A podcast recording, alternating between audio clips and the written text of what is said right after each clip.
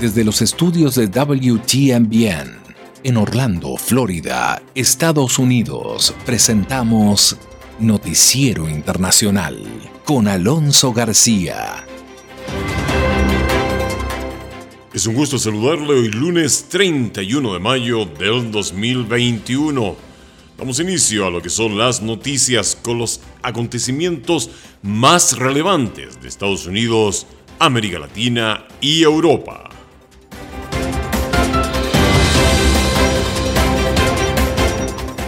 Estos son los titulares de la presente edición. Lo único que podemos hacer en este momento es vacunarnos, afirman los expertos. En Colombia tenemos una actualización completa de lo que es el paro y China rechaza presión internacional para conocer el origen del COVID-19.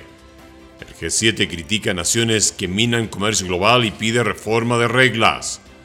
Se reactivan los viajes en Estados Unidos. Superada la polémica, los cruceros atisban buen viento y buena mar. Estados Unidos no expedirá pasaportes de vacunas.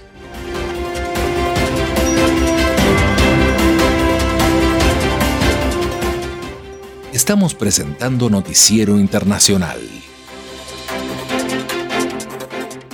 Un recorrido por los acontecimientos que son noticia en Estados Unidos, América Latina y el mundo.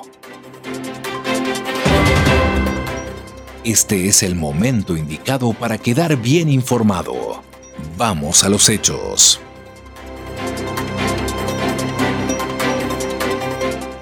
Gracias Juanjo Garone. Vamos de inmediato con el desarrollo de las noticias.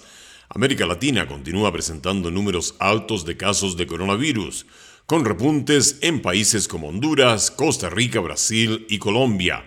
La OPS ha señalado que las muertes en la región superan el millón. La situación es diferente en Estados Unidos, en donde, según datos oficiales, el 61% de los adultos ha recibido al menos una dosis de las vacunas y las cifras de casos y muertes han aplacado su curva. Sobre estos temas conversa el doctor Javier Tello, médico cirujano y especialista en políticas de salud pública. La entrevista con Gonzalo Barca.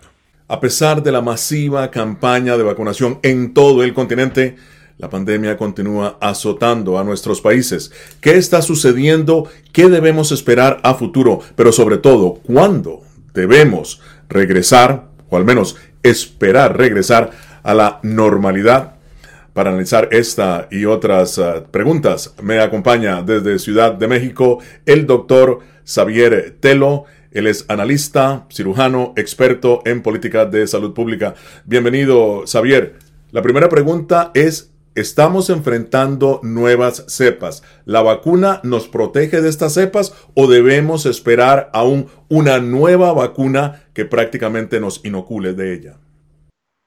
Bueno, muchas gracias. Eh, hasta este momento, la información que se tiene es que de las variantes que han sido identificadas, variantes británicas, brasileñas y la variante de la India, por lo menos las dos vacunas hechas con, eh, eh, ¿cómo se llama? Con RNA, la vacuna de Moderna y la de, y la de Pfizer, por ejemplo, sí eh, conceden una buena protección y aparentemente en estudios in vitro las otras vacunas hechas con eh, adenovirus y con eh, otro tipo de, de tecnologías también podrían hacerlo de manera teórica. Es decir, por el contrario, no hay una prueba de que no estén funcionando. Xavier, tú como experto en políticas públicas de salud, ¿estás de acuerdo en la apertura que están haciendo varios gobiernos latinoamericanos? depende de las condiciones. Entendemos, por un lado, hay siempre hay que ser conscientes de esto, de la gran necesidad económica que hay de la gente. Es decir, no, uno puede detener una economía sin dañar realmente los bolsillos de la gente. Dicho sea de paso también, sabemos que en algunos países tenemos gobiernos populistas que eh, la mortalidad no afecta tanto a la población, pero el golpe en el bolsillo sí. Entonces tienen que hacer este balance. Sin embargo, si ocurre, ¿qué, ¿qué, fue lo que pasó la India? Lo que estamos viendo nosotros en la India, lo han dicho los expertos, fue más que nada un relajamiento de estas conductas. El descuido la apertura anticipada, el no tener medidas de control, el no, el, no estar siguiendo los casos eh, y, tener medidas de contención adecuada nos puede llevar de repente a un pico, una vez más, en las cifras. Hay que ser muy cuidadosos con esto. Lo que está sucediendo en Brasil, ¿qué lectura puedes dar? Bueno, estamos viendo la consecuencia de dos cosas. Una mala comunicación, una mala administración del problema, evidentemente, y súbitamente, pues también se han visto lentos en su proceso de, vacunación. Lo único que pueden hacer en este momento es tratar de contener lo más posible y vacunar lo más rápido que sea posible. Pero hay que entender que durante mucho tiempo las autoridades en Brasil no dieron los mensajes adecuados y estos son los resultados. En el caso de México, ¿qué está sucediendo en México? En México, afortunadamente, en este momento estamos en un periodo de pocos contagios, entre comillas. Perdón, eso es lo malo, que empezamos a celebrar pocos cuando realmente mil personas que se enferman diariamente o 500 muertes diariamente no son pocas. 500 muertos son muchos muertos, pero lamentablemente lo estamos comparando con las grandes cifras de mortalidad que teníamos a principio del año. Es decir, en este momento hemos tenido una disminución pero no por eso México debe confiarse. En México tenemos que estar conscientes que en cualquier momento podemos tener un ascenso y estar en esas condiciones terribles que estuvimos a principio de año con filas para entrar a las salas de urgencias, gente muriendo en las salas de urgencias sin haber logrado ser atendidas, colas para conseguir tanques de oxígeno en las calles para llevar a las casas. Fue realmente dos o tres semanas que vivimos en un estrés muy grande. Y en cualquier momento esto podría resurgir si nos descuidamos. Curiosamente, en muchos casos se da un sesgo político al tema de las vacunas. Aquí en Estados Unidos, la última encuesta de Gallup dice que el 40%, fíjate esto, 40% de los republicanos tienen sus dudas sobre la vacuna, no desean vacunarse. Que es irónico porque en América Latina se necesita y la gente está esperando la vacuna. ¿Qué análisis puedes hacer tú de esta situación que se da en Estados Unidos? con exceso de vacunas si se quiere, y América Latina, que incluso los latinoamericanos vienen a Estados Unidos a vacunarse, porque no hay vacunas en sus países. Es correcto. Es una, es una verdadera paradoja lo que existe y proviene de la combinación de dos cosas. Uno, que es esta actitud religiosa del cinturón evangélico que tanto ha tenido una, una gran influencia, sobre todo dentro de la cultura republicana, ¿no? Entonces, ellos tienen realmente una manera de pensar en la cual eh, rechazan completamente este tipo de vacunas que curiosamente vienen de la mano con los partidos políticos conservadores. Entonces, lo que tú logras ver en grandes comunidades eh, eh, rurales, sobre todo de este cinturón, de este Bible Belt que existe en Estados Unidos, es esta reticencia a ser vacunados, cosa que es paradójica porque para la vacunación normal a veces se le habían unido en ello la zona del noroeste de los Estados Unidos con esta población más hipster, un poco más preparada, que actualmente creo que vieron la realidad y sí están logrando vacunarse bien. Fascinante tu análisis, eh, Xavier Telo médico, destacado médico y también analista en políticas públicas de salud. Muchísimas gracias. Vamos a Colombia, en donde se completa un mes de paro, protestas y bloqueos sin que se vislumbre un acuerdo para levantar las movilizaciones. Desde Colombia informa el corresponsal Manuel Arias Naranjo. Con nuevas manifestaciones convocadas para hoy, conmemorando un mes del paro nacional, continúa la jornada de protestas masivas en Colombia, que ha dejado cientos de heridos entre civiles y policías, más de 50 muertos y millonarias pérdidas en infraestructura pública y privada, así como en la economía del país, por los múltiples bloqueos en las vías que han generado desabastecimiento de alimentos, combustibles e insumos industriales. En medio de las denuncias por presuntos abusos y excesos de la fuerza pública, la presidenta de la Comisión Interamericana Americana de Derechos Humanos, Antonia Urrejola, insistió en la necesidad de visitar el país. El tema de la escucha es muy importante porque no es lo mismo recibir denuncias por escrito o tener reuniones virtuales que ir a los territorios. Mientras en su visita a los Estados Unidos, la vicepresidenta y canciller Marta Lucía Ramírez aclaró en las últimas horas que la CIDH puede visitar al país en el momento en que esta entidad lo decida, el presidente Iván Duque aseguró que no existen abusos policiales sistemáticos en medio de las manifestaciones y denunció que organizaciones ilegales estarían financiando los actos vandálicos. Y ya tenemos evidencia de que le entregaron plata a la gente para que las personas cometieran esos actos de vandalismo y participaran en todas esas actividades. Entre tanto, el Senado de la República negó el jueves una moción de censura radicada por los partidos políticos de oposición contra el ministro de Defensa Diego Molano por los presuntos abusos de la policía en el control de las manifestaciones. Por su parte, el gobierno nacional analiza un documento acordado con el Comité Nacional del Paro que abriría la puerta a una negociación formal de varios de los puntos del pliego de peticiones. Se espera que la próxima semana haya una respuesta de la administración Duque que vislumbre el levantamiento de las protestas. Y en China se rechaza la presión internacional por conocer el origen del COVID-19. Crecen los reclamos de la comunidad internacional exigiendo información al gobierno de China sobre el origen del COVID-19.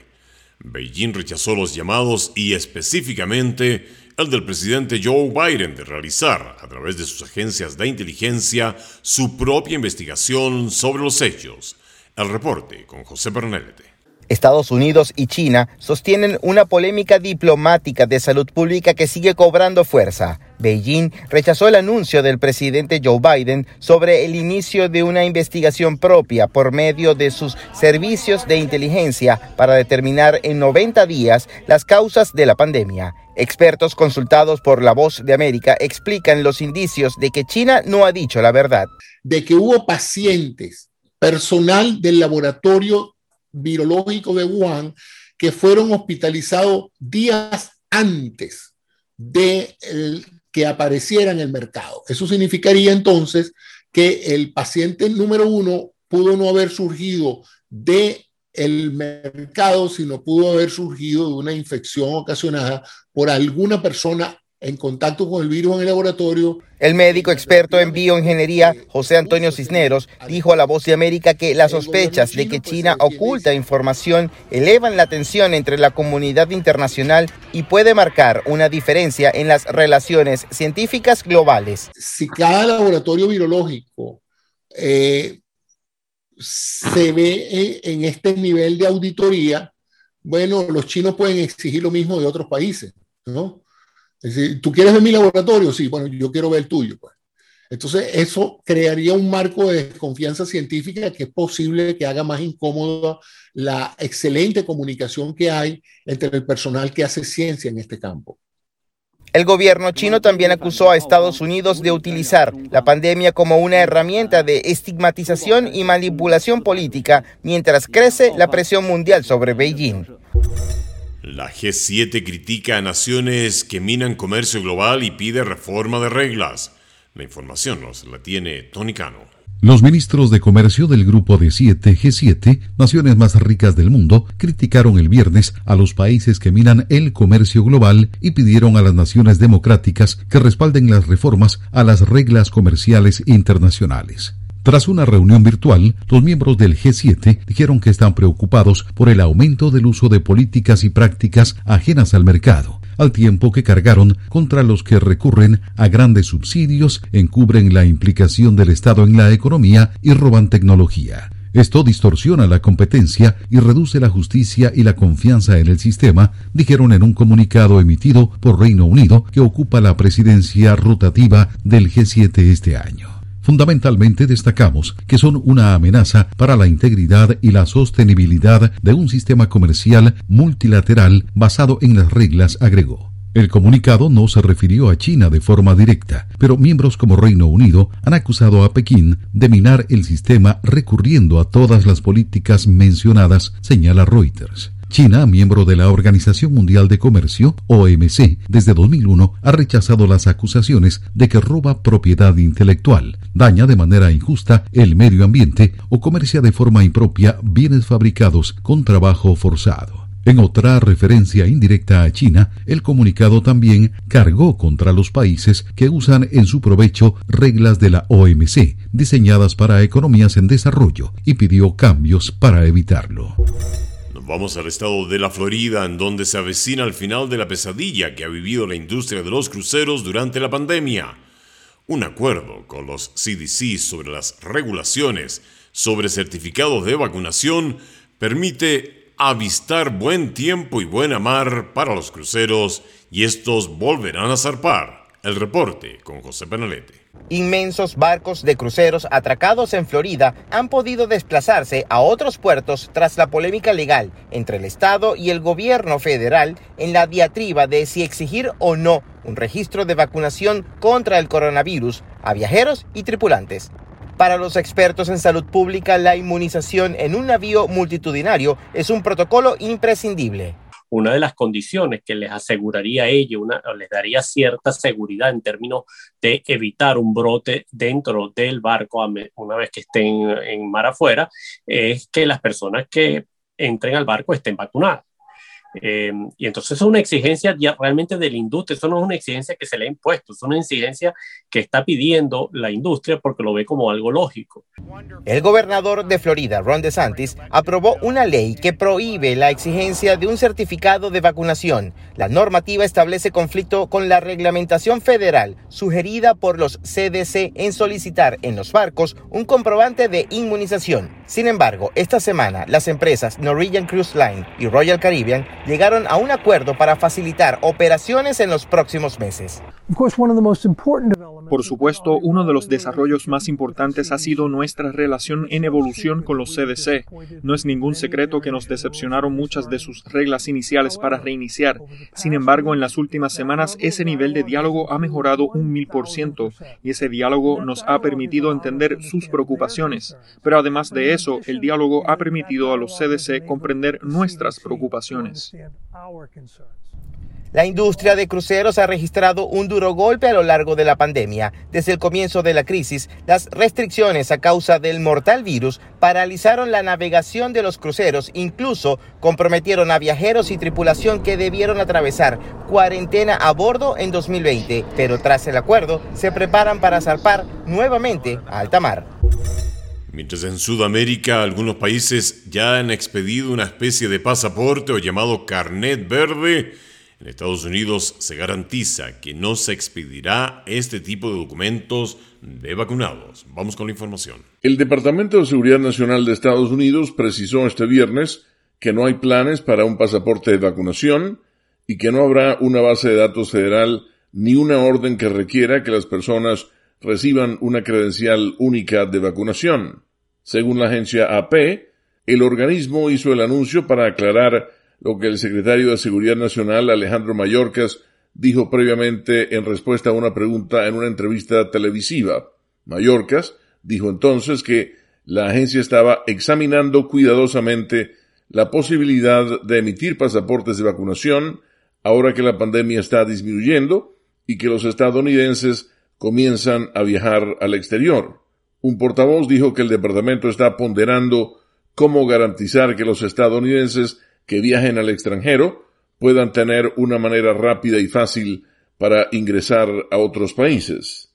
Muchos conservadores se oponen a los pasaportes de vacunación, alegando que serían una intrusión en la libertad personal y las decisiones privadas sobre la salud. La Unión Europea, algunos gobiernos asiáticos y el sector del transporte aéreo están tratando de crear pasaportes de vacunación para dar impulso a los viajes internacionales. Ellos tratan de crear sistemas que permitan a los viajeros utilizar aplicaciones en los teléfonos celulares para demostrar que están vacunados y evitar así ser sometidos a cuarentenas al llegar a su destino.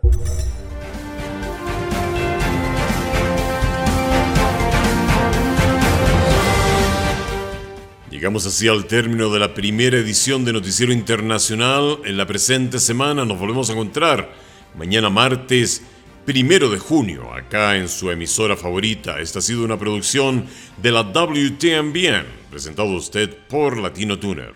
Nuestro agradecimiento a Broadcasting Board of Governors por el apoyo dado con corresponsales en los lugares de los hechos. A nombre de todo el equipo le deseamos un excelente lunes y una extraordinaria semana.